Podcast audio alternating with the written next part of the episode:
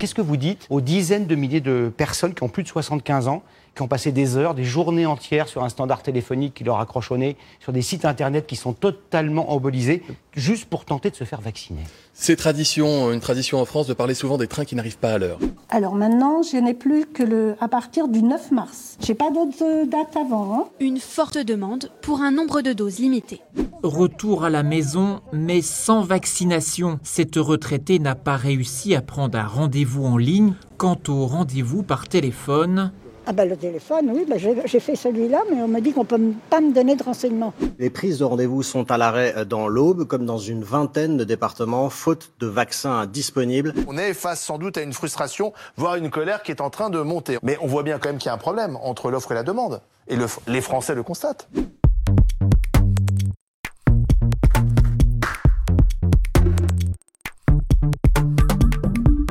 Pfizer, BioNTech, Moderna, bientôt AstraZeneca, peut-être CureVac, Johnson's, Sanofi GSK. Les vaccins contre la Covid-19 sont au centre des débats, au cœur de nos préoccupations. Levée du couvre-feu, retour au bureau, réouverture des cafés, des restaurants, des musées, des salles de spectacle et des salles de gym, possibilité de voyager, tout ou presque repose sur eux. Présentés comme le seul espoir pour endiguer la pandémie, les vaccins nous permettront-ils vraiment de retrouver une vie normale? Et surtout quand? Car il faut bien le dire, le démarrage de la campagne vaccinale a été lent, très lent. Fiasco pour les uns, prudence pour les autres, mais alors que 56% des Français souhaitent désormais recevoir la précieuse injection, le gouvernement prévoit de vacciner 14 millions de personnes à l'horizon de cet été. Est-ce suffisant? Combien faudra-t-il de personnes vaccinées pour pouvoir reconquérir nos libertés perdues Et disposera-t-on de suffisamment de doses? Je suis Aline Perrodin, directrice de la rédaction de Santé Magazine. Nous sommes le 21 janvier et pour répondre à toutes ces questions, nous avons rencontré Anne-Claude Crémieux, professeure en maladies infectieuses à l'hôpital Saint-Louis à Paris. Anne-Claude Crémieux, bonjour. Bonjour, donc je m'appelle Anne-Claude Crémieux, professeure de maladies infectieuses à l'hôpital Saint-Louis et membre de l'Académie nationale euh, de médecine. Une vie à soigner, une vie à enseigner, mais d'abord, d'où lui vient cet intérêt pour les maladies infectieuses? C'est-à-dire que c'est euh, une discipline médicale qui m'a d'emblée attiré au début de mes études de médecine parce que je trouvais qu'il y avait un médicament, les antibiotiques, était extraordinairement euh, efficace et je dois dire que j'ai été assez euh, fascinée par l'efficacité des antibiotiques sur les infections bactériennes suffisamment pour que j'ai envie d'en faire ma discipline. Et c'est aussi associé à une histoire personnelle parce que je suis partie euh, entre ma deuxième et ma troisième année de médecine un an euh, au Pérou pour faire euh, une sorte de médecine humanitaire et que j'ai été extrêmement frappée par le fait que les maladies infectieuses, les infections et en particulier les infections infantiles, mais pas seulement, étaient la pathologie la plus importante et qui prédominait dans ce pays. Et ça m'a aussi donné l'envie d'approfondir mes connaissances en maladies infectieuses et maladies tropicales. Le succès phénoménal des antibiotiques dans la seconde moitié du XXe siècle promettait une vie sans microbes. Les spécialistes des maladies infectieuses ont depuis changé de paradigme. Non seulement les antibiotiques ne doivent plus être automatiques, car certaines bactéries nous sont bénéfiques, mais surtout, nous restons fragiles sous la menace de nouveaux virus. Et si les scientifiques du monde entier alertaient depuis des années sur ce risque sanitaire, le grand public l'a découvert il y a un an, quand le SRAS-CoV-2, plus connu sous le nom de coronavirus, est entré dans nos vies. Après un effort de recherche absolument extraordinaire, nous voilà en 2021, l'année du vaccin. Oui, tout à fait. Je me suis euh, fait vacciner euh, pratiquement premier à l'hôpital Saint-Louis dès que euh, ça a été possible pour nous, les médecins de, de, plus de 50 ans, avec l'impression d'avoir la chance de pouvoir accéder rapidement au vaccin, et en particulier à ce vaccin Pfizer dont l'efficacité est tout à fait remarquable. Mais alors que tous les États membres de l'Union européenne ont eu accès au vaccin le 27 décembre 2020, près de 693 000 Français étaient vaccinés le 20 janvier 2021, des chiffres bien inférieurs à ceux des pays voisins. L'Italie, comme l'Allemagne, compte en effet plus de 1,2 million de personnes vaccinées, et l'Espagne plus de 966 000. Pourquoi chez nous la vaccination prend-elle autant de temps? Est-ce à cause de lourdeur administrative, d'une mauvaise communication? Et si médiatiser les réticences des Français à se faire vacciner avait masqué le manque de vaccins? Bon, c'est un secret pour personne que la vaccination a commencé lentement, trop lentement, probablement parce que euh, il y avait euh, de la part des autorités sanitaires une certaine appréhension peut-être aussi un certain traumatisme à l'idée que euh, la vaccination dans les crises sanitaires euh, pouvait euh, introduire des contestations, des difficultés, voire des mises en cause des autorités et des responsables politiques. Rappelez-vous, la vaccination sur le H1N1, on avait acheté trop de doses et puis ensuite on a beaucoup critiqué les autorités sanitaires pour avoir prévu des circuits de vaccination avec des vaccinodromes euh, qui euh, euh, n'utilisaient pas les acteurs traditionnels de la vaccination que sont les médecins généralistes. Donc c'est vrai qu'il y avait probablement un inconfort qui s'était traduit par une hésitation très nette et un nombre de vaccinations totalement insuffisant début janvier malgré tout, euh, on a changé de, vitesse et que euh, il y a euh, maintenant l'impression tout de même d'une organisation qui se met en place rapidement, décentralisée, avec l'implication des agences régionales de santé, des préfets, des acteurs locaux, et qui devrait probablement donner des résultats plus importants. Non, pour moi, il y a eu une vraie hésitation de la part des autorités. Plus que l'hésitation euh, vaccinale euh, qui est euh, attribuée au, public, je pense qu'on a eu affaire à, une hésitation vaccinale des, autorités. Alors, bon, c'est facile toujours d'accuser l'administration. Je pense que l'administration fait ce qu'on lui demande et que c'est bien l'ensemble des chaînes de décision qui n'ont pas été suffisamment claires sur l'urgence. L'urgence et la confiance depuis novembre, euh, on a commencé à savoir qu'on allait avoir un vaccin. Et depuis, depuis ce moment-là, on, entendait très peu le mot vaccin dans, dans l'ensemble des discours politiques. Il a été prononcé, ce mot, avec une grande timidité, alors que, évidemment, c'est la solution, c'est l'arme vraiment qui nous manquait, c'est une arme extraordinairement efficace avec des résultats qui sont impressionnants. On pourrait probablement parler de révolution dans le domaine des maladies infectieuses.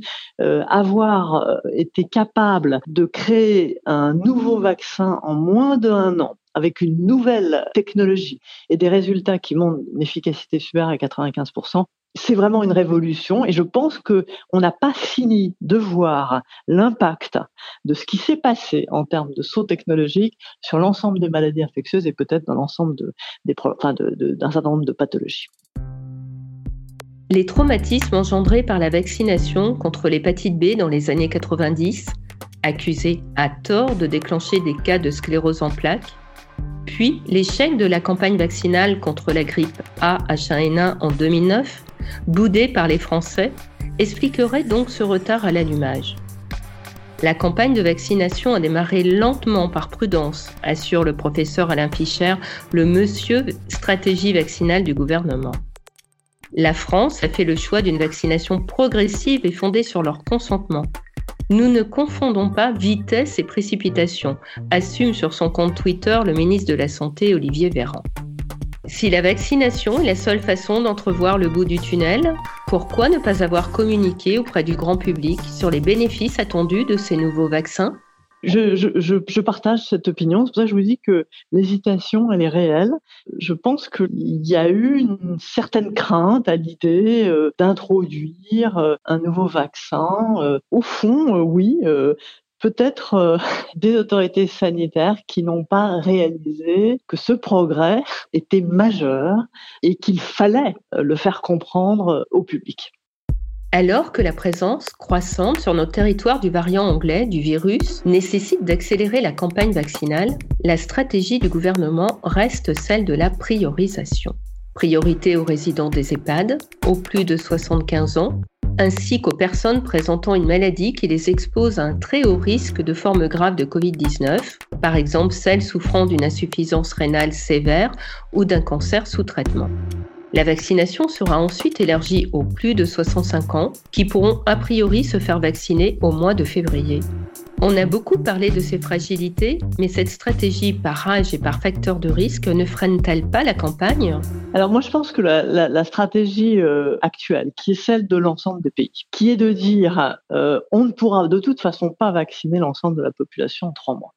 Donc finalement, la priorité doit être donnée euh, à ceux qui vont faire des formes sévères, à ceux qui font des formes hospitalisées, parce que déjà d'atteindre cette population fragile, ça nous permettra d'éviter l'encombrement du système de santé. Je pense que c'est la stratégie la plus importante. Ça nous permettra évidemment euh, de diminuer la mortalité de façon très importante.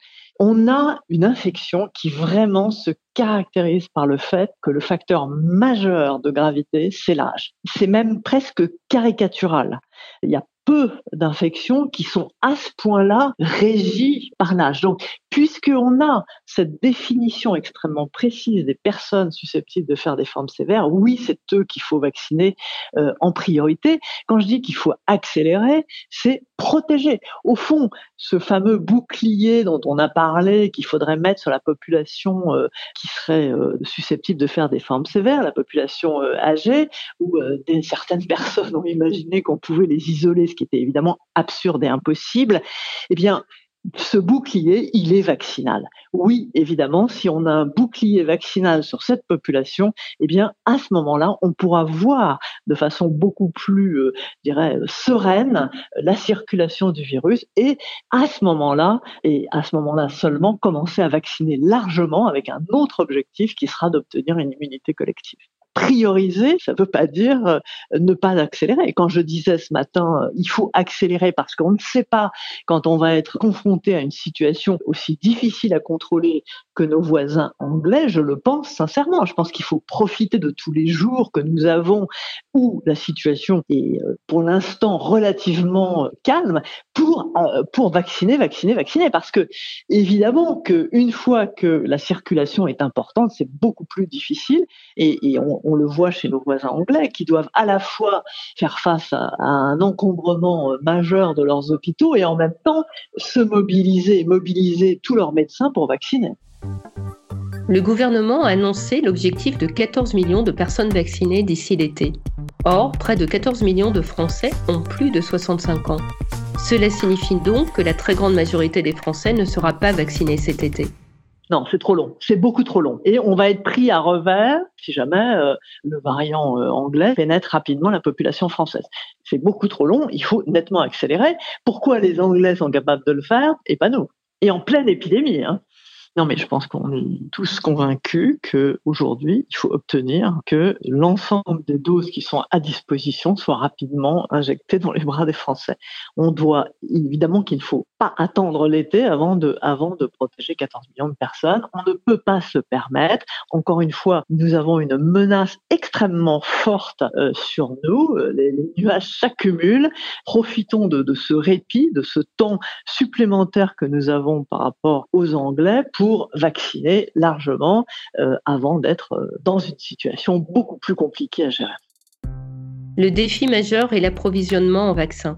La France attend 225 millions de doses en 2021, mais seulement 77 millions de doses seront livrées dans le meilleur des cas au mois de juin. Et je pense qu'effectivement, euh, bon, autant euh, il est vrai, il ne faut pas se masquer la face. On ne disposera pas de doses euh, de façon considérable dans les quatre premiers mois de l'année, mais quand vont arriver les autres vaccins, parce qu'il y a quand même quelques autres vaccins qui sont à l'horizon, évidemment, le volume de production va, va s'accélérer. Et donc, je suis d'accord avec vous que ça me paraît inenvisageable qu'on retarde à ce point-là la vaccination, en tout cas de toutes les personnes de, de plus de 60 ans. Évidemment, encore une fois, hein, c'est pas la même chose d'avoir 30 ans et d'avoir de l'asthme, parce que là, on sait qu'il n'y a pas d'impact euh, sur l'infection, et euh, d'avoir 70 euh, ans et une BPCO. Par contre, il y a des gens jeunes qui, parce qu'ils ont des traitements lourds, parce qu'ils ont des pathologies associées, doivent être protégés rapidement. La France en est capable parce qu'elle a, elle a un système de santé euh, qui est bien organisé. Il y a quand même un très gros réseau euh, de médecins. Il n'y a aucune raison qu'on n'arrive pas à faire ce que nos voisins font. Mais à ce moment-là, il faut faire preuve, comme le diraient les autorités euh, sanitaires, de pas mal d'inventivité. Il faut accepter même des solutions qu'on a euh, éloignées au départ. Et je pense qu'on en arrivera à ça. Je pense qu'on arrivera à multiplier les stratégies. On aura non seulement ces centres de vaccination qui se mettent en place un peu partout, on aura aussi les médecins généralistes qui vont pouvoir être impliqués dès que on va bénéficier de vaccins qui peuvent se conserver à plus 4 degrés. Ça va être le cas euh, avec les vaccins qui arrive par la suite. Et je pense que les pharmaciens, à ce moment-là, le, réseau pharmacien, euh, médecin généraliste, va pouvoir très clairement vacciner. Et c'est un réseau qui est capable de faire énormément de vaccinations. Et puis, euh, pour, ces vaccins difficiles à administrer, avec des conservations à moins 80, eh bien, il faut arrêter d'être traumatisé par notre passé et, envisager des, des, centres de vaccination importants, comme ce que fait aujourd'hui l'Angleterre, qui met en place sept très grands centres de vaccination de masse euh, où les patients vont venir se faire vacciner. Donc oui, il faut imaginer ça comme une montée en puissance avec l'arrivée de vaccins, chaque vaccin ayant ses caractéristiques propres qui permettra d'envisager les nouveaux réseaux, bien sûr. En matière de crise, ce que on a appris, c'est qu'il faut être capable de mettre en place des solutions qu'on n'a jamais mis en place avant. On l'a vu, on, on, fonctionne avec du jamais vu. Et on n'imaginait pas euh, de confiner une grande partie de la population, euh, ça a été fait. Euh, il y a beaucoup de gens qui ont dit, bah oui, on n'a jamais fait ça. Bah oui, on n'a jamais fait ça. C'est comme ça. Que les situations de crise avec des nouveaux virus, on utilise des solutions qui sont innovantes et qui sont rendues nécessaires par l'urgence de la situation.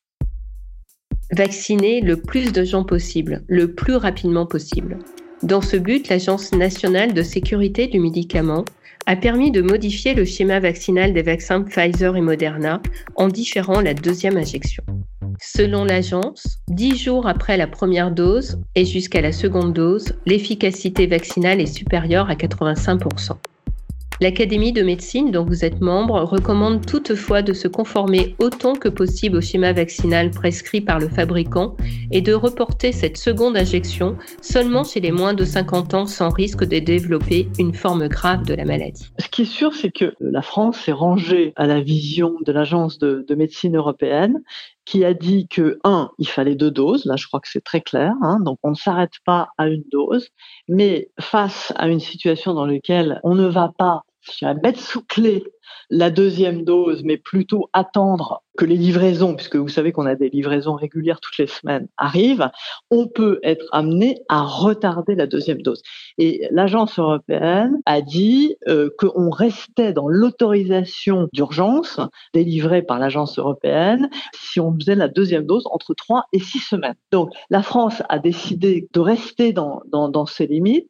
Les Anglais se sont affranchis moi, je pense que la, la, la solution française est pour l'instant une bonne solution parce qu'on est dans un domaine qui, sur le plan scientifique, euh, reste documenté, c'est-à-dire que il faut deux doses pour obtenir la protection euh, sur lequel on a conféré une autorisation d'urgence et que un délai qui reste quand même euh, un délai raisonnable n'a a priori pas de, de, de raison d'handicaper l'efficacité du vaccin d'après tout ce qu'on sait sur la vaccination.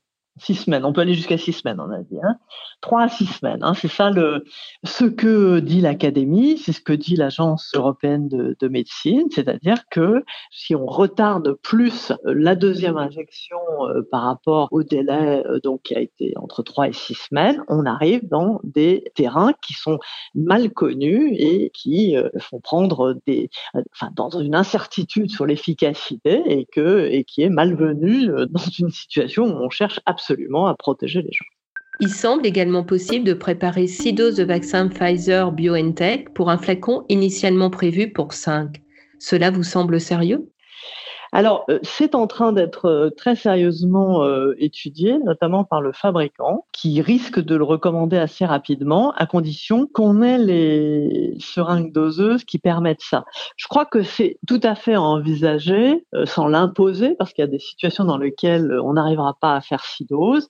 C'est vrai que de jeter ce qui permettrait de vacciner une personne dans un contexte mondial où on n'a pas assez de, doses, ça paraît absurde. Et donc, on, on voit bien là, on s'oriente vers des recommandations qui pourraient être d'essayer de récupérer une sixième dose, si c'est possible, bien sûr. ce serait une bonne chose. L'autorisation est en effet délivrée. Malgré cela, on ne pourra pas vacciner l'ensemble de la population en quelques mois. Quand pourra-t-on espérer approcher les 30 millions de Français vaccinés? Proportion nécessaire pour atteindre une immunité collective et bloquer la circulation du virus? Selon l'Organisation mondiale de la santé, nous n'allons pas atteindre cette immunité collective en 2021 malgré l'arrivée des vaccins. Écoutez, je, je, pense que l'environnement et en particulier le nombre de doses va complètement changer euh, après l'été, parce que le nombre de vaccins euh, mis sur le marché sera complètement, euh, enfin ça sera clairement augmenté, enfin plein d'accidents, de, de, choses imprévues qui font que des vaccins qui sont actuellement très bien partis s'arrêtent. On peut imaginer que on va avoir plus de vaccins disponibles et on le voit aussi, et ça c'est un phénomène très marquant de, de cette crise, des industriels euh, qui euh, n'étaient pas les producteurs ou les inventeurs du vaccin vont se mettre à fabriquer des vaccins. Par conséquent, la production mondiale va s'amplifier au fur et à mesure de l'année. Et c'est vrai qu'on imagine qu'après l'été, les pays, en tout cas ceux qui sont susceptibles d'acheter ces, ces vaccins, l'Europe en fait partie, euh, pourront vacciner, passer à une deuxième phase qui sera la recherche de l'immunité collective en vaccinant la population qui n'est pas à risque de, de, de formes mais pour lesquelles on souhaite entraîner une immunité suffisante pour euh, maîtriser, en tout cas, la circulation du virus. En fait, se débarrasser progressivement de, d'un grand nombre de cas. Euh, L'OMS parle du monde et c'est bien son objectif. Bien sûr que euh, ça ne va pas être le cas dans tous les pays, ça ne va pas être le cas euh, en dehors de l'Europe et, c'est légitime que l'OMS s'intéresse aux pays qui n'ont pas forcément accès aujourd'hui au vaccin. Ce qui est vrai, c'est qu'à ce moment-là, ça veut dire que bon, il y aura des pays dans lesquels la situation sera évidemment beaucoup moins favorable ce qui nous permettrait de vaincre le virus et donc de reprendre une vie normale. C'est la fameuse immunité collective. Je pense qu'il y a plusieurs euh, incertitudes qui sont importantes à considérer. La première, c'est la durée de la protection qui jusqu'à présent n'est pas connue. Euh, on sait finalement que l'hypothèse pessimiste du départ ne s'est pas vérifiée. C'est-à-dire qu'il y a au moins, au moins, parce que c'est un minimum, une immunité qui dure juste huit mois. Alors ça, c'est l'immunité naturelle, mais on peut espérer que ça soit la même chose pour l'immunité vaccinale. Mais ça, tout ça, ça reste à vérifier. Donc ça, c'est vraiment une condition importante. Euh, la deuxième condition, on peut légitimement espérer qu'un vaccin qui protège bien contre la maladie aura une certaine forme de protection contre l'excrétion du virus. Je pense que tu fais opposer les deux euh, par caricatural, mais on ne sait pas à quel point. On peut tout à fait imaginer d'avoir une protection partielle sur euh, le, portage et l'excrétion euh, de virus. Donc, ces deux facteurs vont beaucoup conditionner euh, l'obtention d'une immunité collective. Enfin, il y a un facteur qui s'est introduit, malheureusement, je dirais, dans le débat, c'est le problème de la mutation du virus. Parce que Aujourd'hui, on doit considérer, là encore, contrairement à ce qui était euh, véhiculé comme croyance il y a simplement un ou deux mois, hein, que ce virus mutait relativement peu parce qu'il avait un système de réparation de son matériel génétique qui permettait d'avoir euh, un matériel génétique relativement stable. Ceci s'est avéré finalement moins vrai que ce que l'on pensait. On a trouvé on trouve des virus qui présentent finalement un nombre assez grand de, mutations et surtout des mutations sur des sites sensibles qui sont des sites qui servent au virus à s'accrocher sur euh, la cellule humaine et aussi à déclencher la réponse immunitaire. Et là aussi, une inconnue s'est introduite dans le débat de savoir euh, quelle va être la stabilité, si je puis dire, à long terme des souches virales et donc l'efficacité des vaccins d'aujourd'hui combien de temps on va les conserver ou est-ce qu'il va falloir modifier les, vaccins régulièrement euh, et les souches vaccinales régulièrement comme on le fait pour la grippe. Et tout ça, ça va compter. Alors, je dirais, ce qu'on peut penser, c'est qu'on sera au moins on peut l'espérer, hein, euh, jusqu'à la saison d'après. Euh, donc bon, je crois qu'aujourd'hui, il faut considérer même si ça n'est qu'une hypothèse, mais enfin c'est une hypothèse qu'il faut considérer que euh, on pourra peut-être euh, être obligé de se vacciner régulièrement avec peut-être des vaccins qui vont être modifiés au fur et à mesure du temps euh, pour conserver une immunité vaccinale. Faudra-t-il, une fois vacciné, continuer à respecter les gestes barrières? Non, enfin, oui et non. À terme, si euh, l'ensemble de la population est vaccinée, il n'y a pas de raison de garder des gestes barrières. Et même, je vais vous dire, si euh, la population fragile est vaccinée, évidemment qu'il y aura beaucoup moins de contraintes sur l'ensemble de la population pour euh, observer les mesures barrières. Il ne faut pas oublier que le confinement, en dehors de la Chine d'ailleurs, qui a réussi avec le confinement à stopper la circulation du virus, la plupart des autres pays utilisent le confinement non comme euh, une arme pour stopper la circulation du virus, mais simplement une arme pour atténuer ses effets sanitaires. Or, cette atténuation des effets sanitaires, on va l'obtenir par le vaccin. Ce que j'ai expliqué, c'est qu'il ne fallait pas opposer systématiquement, comme on le fait depuis le départ, ce qui paraît très théorique, euh, le fait de protéger contre la maladie et le fait de protéger contre euh, la transmission. Il y avait probablement un lien entre les deux et que les vaccins très efficaces avaient certainement une forme de protection contre la transmission. Une fois ça dit, vous comprenez que euh, ça veut dire que je ne peux pas être certaine si j'enlève le masque et que je vais au contact de quelqu'un qui n'est pas vacciné, d'accord? Que euh, je ne vais pas l'infecter. Il est bien évident que tant qu'on est dans cette incertitude-là, si je vais au contact de quelqu'un qui n'est pas vacciné, je garderai mon masque. Si progressivement, quand toutes les personnes arrivent seront vaccinées, alors là, je pense qu'on raisonnera différemment. Ce que je veux dire par là, c'est que la vaccination est évidemment le principal méthode, la principale moyen, la principale arme, non seulement contre le virus, mais contre le confinement, et qu'évidemment, ça va nous permettre de revenir à la vie normale, pas du jour au lendemain, mais progressivement. Plus la population sera protégée, et moins on aura besoin de masques. Pourra-t-on choisir son vaccin? Si l'efficacité des deux vaccins actuellement disponibles est similaire, ce ne sera peut-être pas le cas pour ceux qui seront prochainement autorisés. Alors, d'après ce que on disait jusqu'à présent, vraisemblablement, il n'y aura pas assez de vaccins dans les cinq premiers mois pour pouvoir choisir. Bon, la question du choix viendra très clairement, euh, probablement après l'été. La seule contre-indication qu'on connaît déjà, qui serait d'avoir quelqu'un qui fait des, épisodes d'anaphylaxie répétés, par exemple, oui, ça peut être intéressant de se dire que on va la vacciner avec un vaccin qui n'est pas un vaccin ARN messager. Euh, dans ces cas-là, bien sûr que c'est pas une contre-indication formelle quand c'est une anaphylaxie avec un composant autre que celui du vaccin, mais euh, j'imagine que si on a la possibilité et que d'autres vaccins sont moins, enfin, on, ne soulève pas ce, ce, problème, ça peut, ça peut tout à fait, comme ça l'est d'ailleurs, euh, d'une façon générale, quand on prescrit un médicament, le terrain pourra influencer évidemment le type de vaccin qu'on va donner. En attendant, la population va se diviser en deux catégories les vaccinés et les non vaccinés. Et déjà émerge l'idée d'un passeport vaccinal, sésame d'un retour à la vie normale, comme c'est le cas en Israël. Ainsi, les personnes vaccinées recouvrent certaines de leurs libertés individuelles. Elles peuvent sortir, aller au restaurant, voyager, prendre l'avion. En France, ce sujet fait débat. Mais ça, je n'y crois absolument pas. Je crois absolument pas à ce genre de choses. D'abord parce que je vois mal les restaurants demander euh, aux gens euh, et être chargés de contrôler la vaccination chez, les uns et les autres. Ça, je crois absolument pas. Par contre, la question qui peut se poser, euh, que vous posez, c'est de savoir si demain je dis demain au, au, sens large, un, grand nombre de pays ont réussi à se débarrasser en majeure partie de la circulation du virus.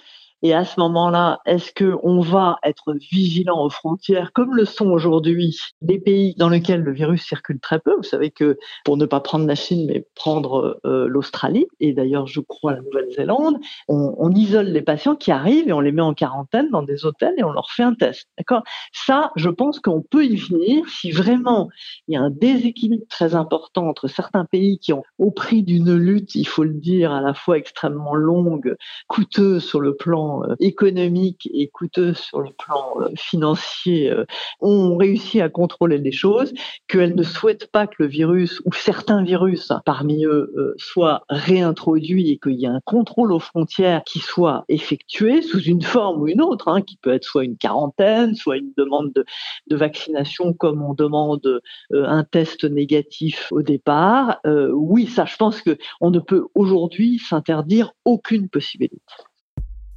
Merci Anne-Claude Crémieux pour toutes ces réponses. J'espère que ce podcast vous aura aidé à mieux comprendre les enjeux de la vaccination anti-Covid. Aujourd'hui, elle concerne un peu plus de 5 millions de Français prioritaires et tous ne pourront pas être vaccinés ce mois-ci ni le mois prochain. Nous vaccinerons au maximum de nos capacités le maximum de personnes. Mais oui, cela prendra effectivement du temps, a reconnu le ministre de la Santé lors de son audition au Sénat le 12 janvier dernier. Du temps, d'accord, mais combien? Déjà, les centres de vaccination ne parviennent pas à faire face à la demande. Là, il manque les bonnes aiguilles. Là, le standard téléphonique est saturé. Là, un répondeur explique que la prise de rendez-vous est momentanément interrompue à cause d'un retard de livraison des vaccins les freins sont encore importants. Dans cette course contre la montre, il faudra tenir bon, car la Covid-19 met nos nerfs à rude épreuve. La fatigue, le manque de lumière, l'inquiétude, l'isolement, et pour certains d'entre nous, la maladie ont déjà un impact sur notre santé mentale.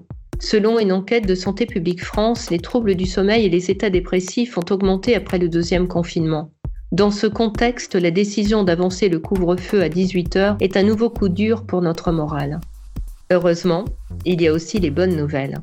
Les vaccins sont efficaces et les données médicales les plus récentes sont rassurantes. Près de 42 millions de doses de vaccins ont été injectées à travers le monde et très peu d'effets indésirables sont recensés.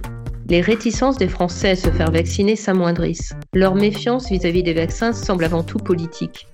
D'ailleurs, aujourd'hui, la question n'est plus tant qui veut se faire vacciner que quand pourra-t-on le faire.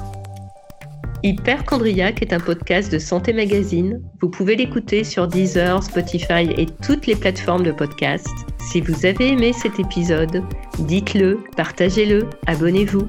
Écrivez-nous sur nos pages Facebook et Instagram et à l'adresse rédaction@santémagazine.fr.